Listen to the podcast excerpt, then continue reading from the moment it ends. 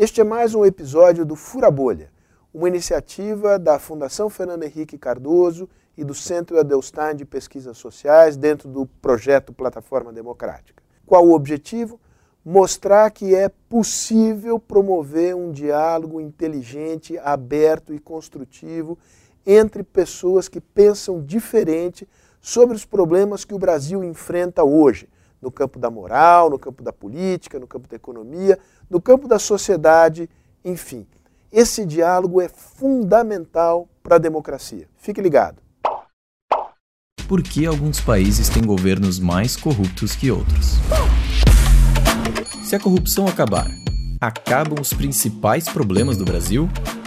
é necessário e possível a prevenção e o combate contra a corrupção.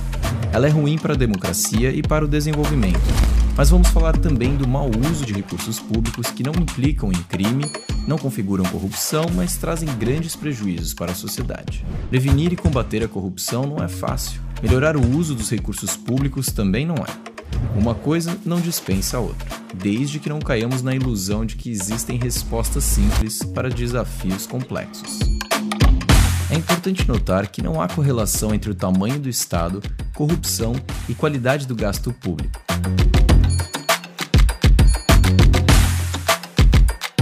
Países com os menores índices de corrupção, Dinamarca, Nova Zelândia e Finlândia possuem estados com uma alta carga tributária, alto gasto público e alta qualidade do gasto público, medida em termos de aumento da eficiência econômica e redução da desigualdade social. A questão não seria o Estado ser grande ou pequeno, mas sim a qualidade dos mecanismos de controle do setor público. A expectativa de que um regime autoritário combateria a corrupção também é desmentida pelos fatos. Os países mais bem-sucedidos no combate à corrupção são os democráticos e os mais corruptos são os regimes autoritários. No caso da América Latina, os países com maior índice de percepção de corrupção são a Nicarágua e a Venezuela, que escorregaram no autoritarismo. No Brasil, além de uma imprensa livre, nas últimas décadas houve avanços institucionais como a criação de mecanismos de controle público e transparência. Porém, esses esforços ainda não foram suficientes.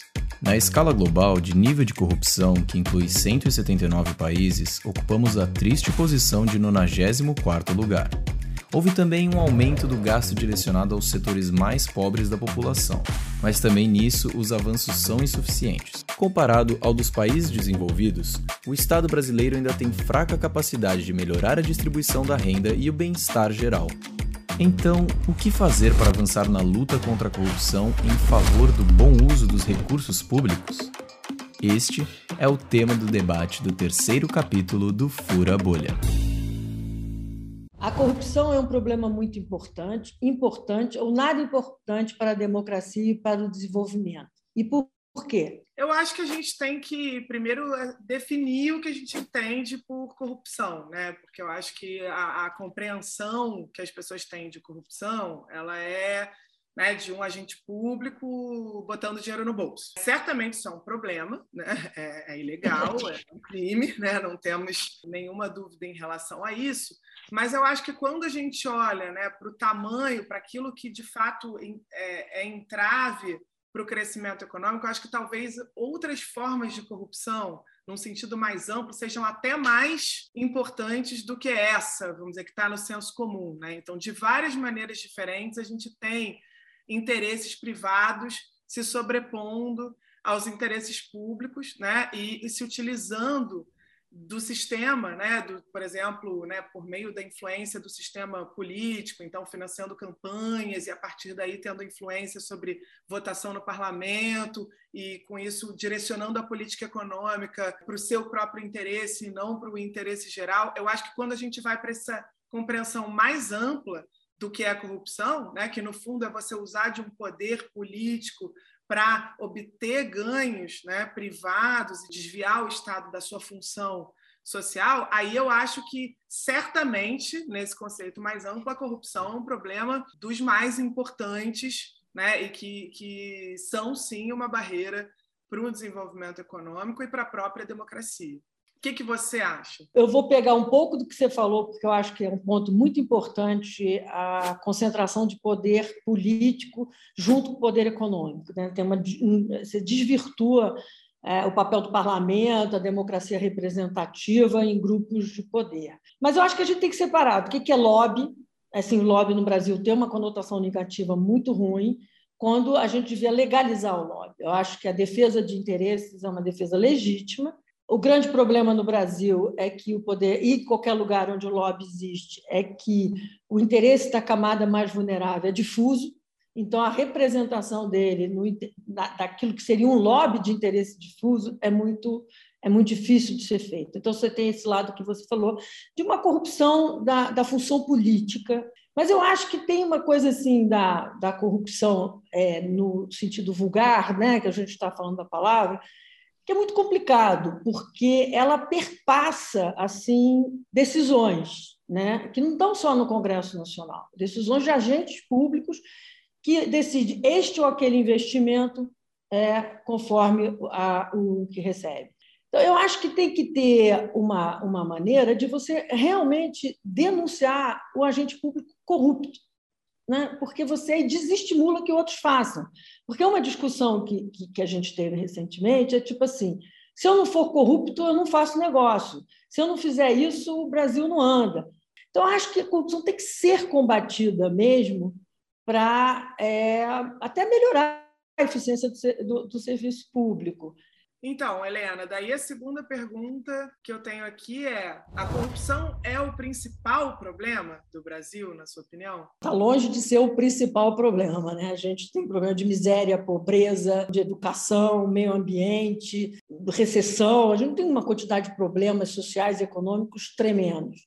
Ela não é o mais importante. Ela é um vírus que, que deve ser combatido. Ela não mata, mas ela afeta isso que a gente quer, né? Sair o país de uma desigualdade de renda, um país mais eficiente, mais produtivo, mais transparente. Concordo. Eu acho que, inclusive, assim, dentro da sua metáfora do vírus e tal, eu até acho que, em algum sentido, a corrupção está mais para sintoma do que para a doença em si, né? É, assim, no sentido de que eu acho que vários dos nossos outros problemas, no mínimo, exacerbam a corrupção. A desigualdade, por exemplo, né? é, as, as falhas do nosso sistema democrático, enfim, questões de, é, é, institucionais, enfim, problemas outros que nós temos, até isso, a, a, pobreza. Né? Então, quando você dava o exemplo na primeira resposta de que, claro, o lobby existe, é algo legítimo, mas os interesses são difusos pelo outro lado do resto da população, e isso faz com que muitas vezes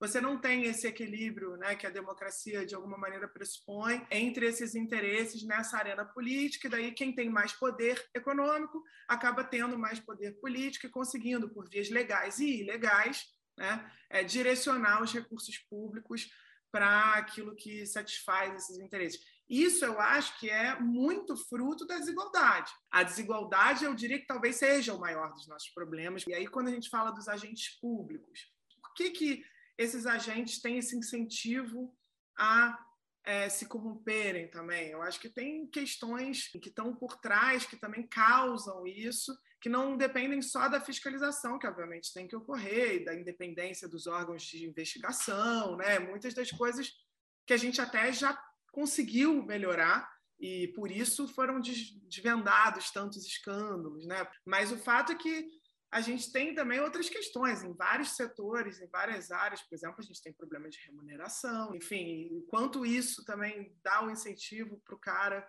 aceitar ser corrompido, né? Eu acho que a gente tem que tem um monte de problema que, que acaba, eu acho, agravando a, a corrupção no Brasil e que não adianta só fiscalizar. A gente tem que fiscalizar, a gente tem que corrigir aquilo que está na, na origem dessas relações público-privadas promíscuos que acontecem no Brasil nas várias áreas, como você disse, há muito tempo. Falta no Brasil, na questão da corrupção, do agente privado, que eu acho que você falou, é punição mesmo. Né? Assim, acho que ficou uma coisa assim, ah, todo mundo faz, eu também faço, é, coisas desse tipo. Assim, com, apesar de todos os erros que a gente teve processuais na Lava Jato, Lava Jato teve uma, uma forma de mostrar, olha, é, essa era a forma de operação no Brasil. Essa era a relação promíscua que você tinha no Brasil, que as pessoas achavam normal. Mas eu acho que a gente tem que punir a corrupção mesmo. A corrupção do guarda de trânsito, são os hábitos, é a fila que a pessoa fura, são pequenos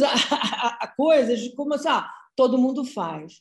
Então, é, quando eu digo assim, é, essa coisa muito rígida que eu tenho, é por conta disso, a gente de desnormalizar. E eu acho que tem um impacto sobre desigualdade no sentido de que você acaba priorizando gastos onde é possível tirar esse rebate. Né? Você acaba priorizando lugares, é, investimentos faraônicos, sem, sem nenhuma motivação, que você podia substituir por outra coisa. Por isso, a minha posição muito firme em corrupção não é só um sintoma, ela, ela, ela é quase um ovo, ela é quase o cachorro correndo atrás do rabo. Ela é um pouco sintoma e um pouco causa, ao mesmo tempo, dessa desigualdade na apropriação dos recursos públicos. Me parece que a gente que, que, a gente concorda, assim, é claro que tem que punir, é um crime, tem que punir, tem que ter órgãos independentes para punir, para investigar e punir. Eu acho que isso, é, enfim, exige o fortalecimento é, dos diferentes agentes que estão aí para controlar, seja o uso dos recursos públicos, seja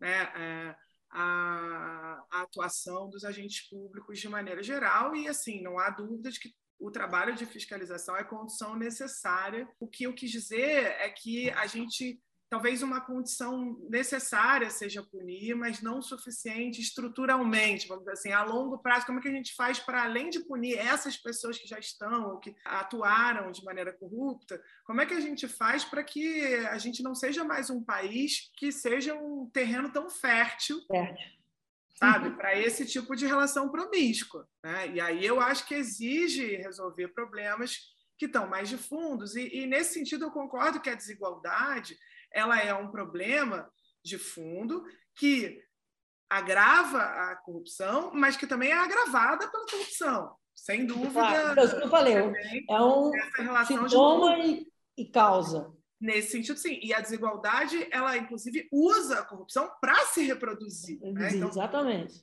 É exatamente isso, mas, mas a gente precisa né, corrigir também a forma como o sistema político né, é afetada por essa desigualdade para tentar corrigir de maneira mais estrutural esse problema. O tamanho do Estado é uma variável importante para determinar o tamanho da corrupção? O tamanho do Estado explica em parte, porque a gente tem que ver de que Estado que a gente está falando. Se a gente estiver falando é, de folha salarial, de transferência direta, não tem corrupção. Né? A corrupção pode ser, talvez, é, nos lobbies de poder, né? que certas corporações têm mais poder que outras, a gente vê o judiciário com certas é, questões na sua folha uhum. e tal. Mas eu acho que quanto é, maior o Estado, como ele é o maior contratador, mais, mais compras na licitação, então, é, quanto maior o tamanho do Estado, maiores as oportunidades. E estou falando do Estado é, amplo, né? não o Estado é,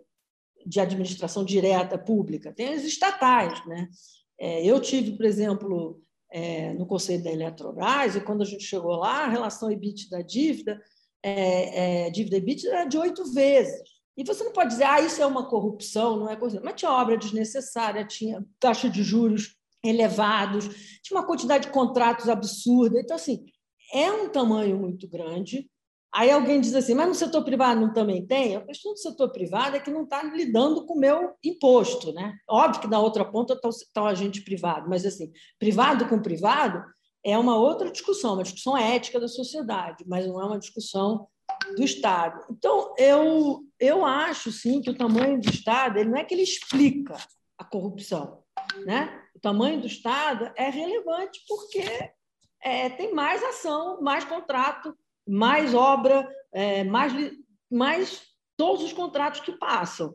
Então, obviamente, eu acho que é quase uma tautologia. Se tiver menos Estado, a gente tem menos oportunidades é, para corrupção. Não deveria ser assim, porque exatamente quando você trabalha no Estado, você tem estabilidade, você tem sua remuneração exatamente para você é, ter uma relação neutra né, nessa discussão. Mas, infelizmente, não é o que a gente vê né, no Brasil. E tem outras formas de corrupção de Estado, que é a corrupção de Estado que a gente está vendo agora, que é a apropriação de instituições. Quanto mais a burocracia, quanto mais red tape, mais as oportunidades então, de você é, criar dificuldades para benefícios. Então, tem que ter uma coisa muito mais simplificada, uma regulação muito transparente. Os agentes reguladores não podem ser indicação política. Então, assim, você tem vários tipos de corrupção, e então que depende disso. É, é uma corrupção de instituições, apropriação de instituições, é a regulação confusa, um sistema tributário super confuso, e, ao mesmo tempo, você tem um Estado que contrata muito. Né? E quando se contrata muito, as oportunidades aparecem. Mas eu não acho que o tamanho do Estado deva necessariamente dizer, olha, eu tenho um Estado grande, ele é corrupto. Você tem um Estado grande nos países escandinavos, é outra coisa. É isso que eu queria pegar essa deixa. Assim. Eu acho que, é, bom, depende de como a gente mede. Né? É, tanto a corrupção quanto o tamanho do Estado. Né? Mas se a gente vai pensando, é, tem, tem um, um ranking né?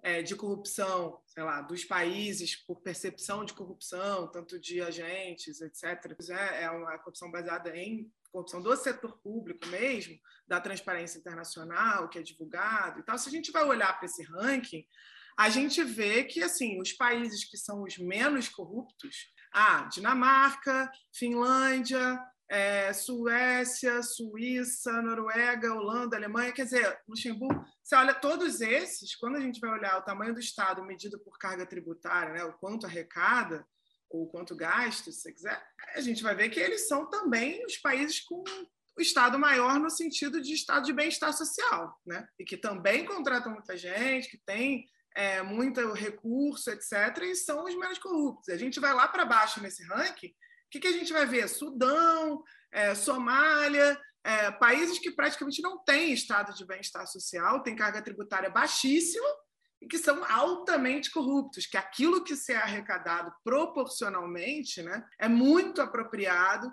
para interesse privado. Olhando assim a olho nu, que eu, não acho que no mundo atual exista essa correlação de é, corrupção com o tamanho de Estado. Né?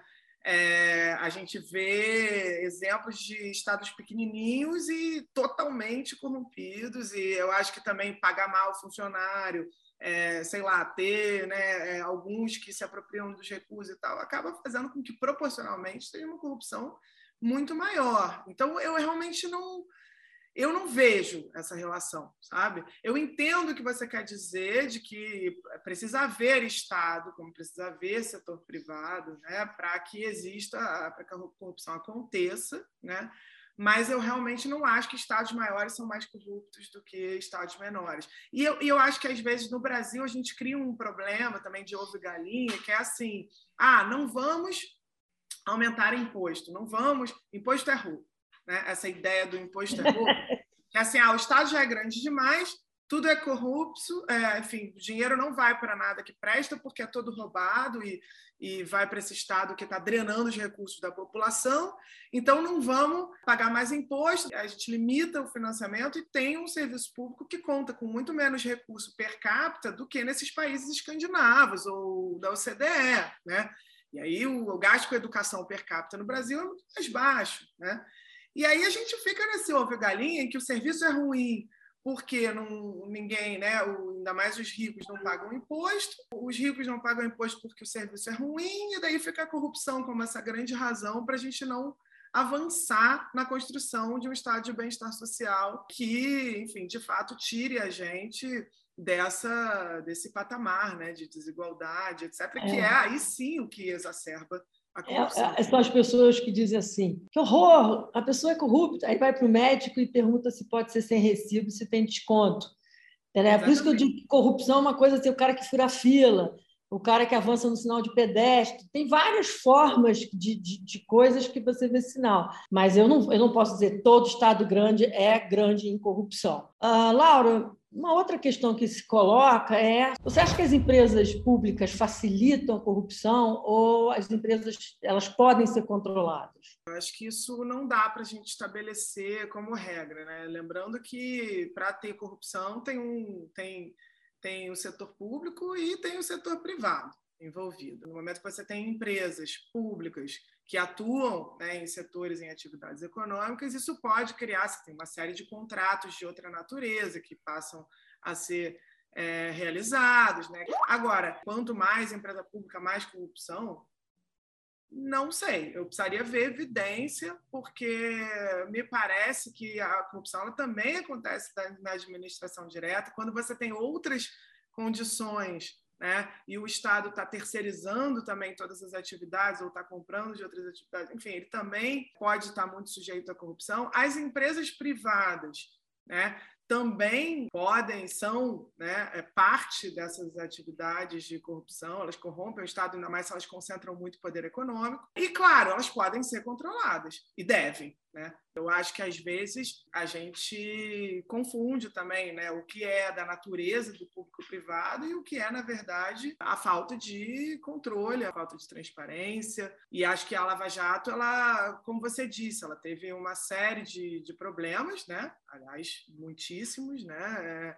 É, é, mas sim, a gente viu um monte de coisa. Né? A gente viu coisas que aconteciam envolvendo empresa pública e acho que isso deveria servir para que a, a atuação né, dos, dos, agentes que estavam nessas empresas, não sabe há muito tempo, né, seja mais controlada e, e, e, mude né, a partir dessa punição que ocorreu. Mas eu acho que a discussão sobre temos que ter empresa pública ou não, ela não é uma discussão sobre corrupção. Não. É uma discussão de outro tipo. É sobre eficiência, ou é sobre o papel estratégico em determinados setores, é bem público, não é? Aí é, é outra coisa que deveria definir se a gente quer privatizar ou não quer privatizar as empresas. Eu concordo que a gente, se a gente tiver órgãos de controle, como a gente teve assim, uma grande mudança nas estatais, foi a lei das estatais, tá? que você tem uma série de requisitos mínimos para para entrar nos órgãos de administração,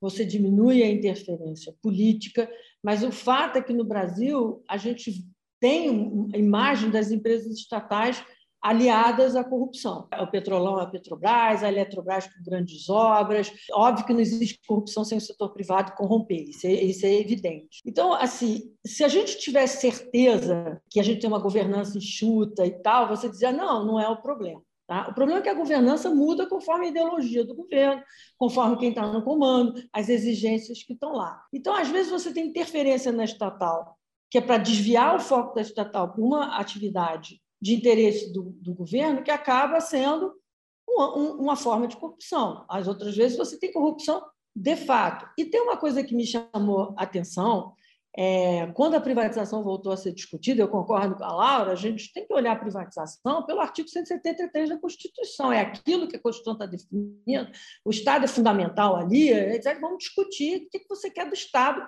o que você quer que o Estado te ofereça. Eu sou bastante, todo mundo sabe, eu acho que o Estado na atividade econômica não deveria existir, mas não é por causa da corrupção, é porque é, ele pode se focalizar em outras coisas. Incrível como a privatização voltou a ser discutida na, é, pela população e apoiada por causa da corrupção. Isso me entristece muito, porque antigamente ninguém gostava de privatização, não podia falar de privatização, privatização é patrimônio. E por causa é, das descobertas na Lava Jato, as pessoas começaram a apoiar a privatização não por, pela sua importância na reorganização do Estado brasileiro, ou do, ou do, do aumento de eficiência, da oferta de produtos, mas para livrar, proteger o seu patrimônio público da, da corrupção. Então, é, mas eu não vou pela privatização por causa da corrupção, a minha filosofia é um pouco diferente. A integração da economia e da sociedade no mundo ajuda ou atrapalha no combate à corrupção?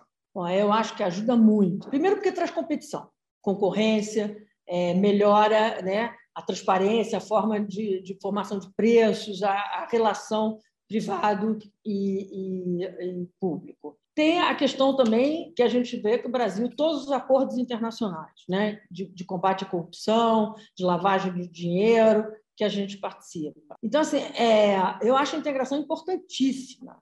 É, eu acho, por exemplo, a entrada do Brasil no OCDE, depois do governo Bolsonaro, ainda mais importante, porque vai dar um norte. A gente vai ter que se adaptar à legislação de combate à corrupção, a instituições, é, independência de, de, fiscalização, liberdade de imprensa, meio ambiente, para não jogar numa etapa mais avançada de institucionalização. O que você acha?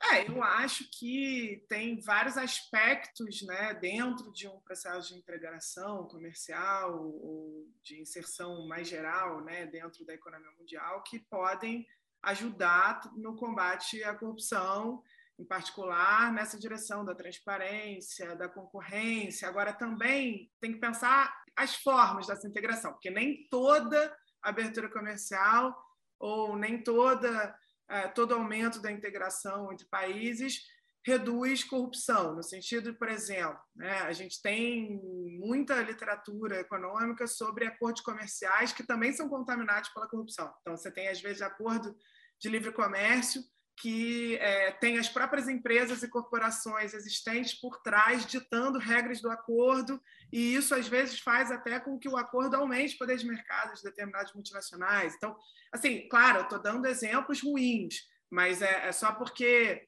é, mesmo dentro da área, daquilo que se diz, tá, está abrindo, mas às vezes você abre com interesses que já estão contaminando a forma, de novo, o desenho da abertura. Da mesma maneira, você tem, por exemplo, a questão da evasão fiscal, dos paraísos fiscais, que também são formas de corrupção, né, no caso de, de sonegação, de elisão e tal, que também dependem dessa integração em algum lugar. Né? Porque é o fato de você ter essa integração entre economias, a capacidade de mandar recursos, de abrir empresa fora, etc., que te dá é, é, formas de fazer o seu dinheiro não ficar visível, e isso, inclusive, é uma maneira que a corrupção encontra para é, canalizar o dinheiro, né, tirar o dinheiro do país onde ela foi praticada.